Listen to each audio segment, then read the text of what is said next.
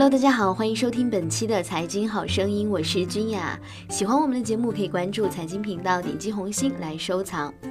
二零一三年初，时任保守党党魁的卡梅伦在演说中承诺，将在二零一七年之前就英国是否退出欧盟举行全国公投。当选总统后，卡梅伦与欧盟进行了积极谈判，并就英国在欧盟中更大的自主权达成了协议。受此影响，定于今年六月二十三日进行的退欧公投一度显得波澜不惊。市场刚开始预期其结果可能如四十一年前一样毫无悬念，但随着公投到期日逐渐临近，民调结果却回到了焦灼状态，甚至出现反转。英国退欧的可能超过了以往任何时候。对欧盟决策机制和成员国自主权的意义，以及对欧盟治理框架下财政分摊机制和监管一体化等政策的不满，固然代表了支持退欧阵营的核心关切。但从近期民调的变化上来看，移民问题可能是影响近期民众情绪乃至决定公投结果的胜负手。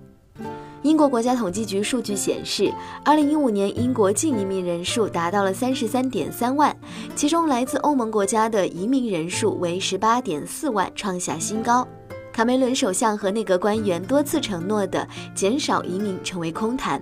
究其原因，在于英国政府并没有移民政策的自主权，而根据欧盟规定，所有其公民都有权在二十八个成员国中任何地方生活和工作。这也成为了倡议脱欧阵营攻击的靶子。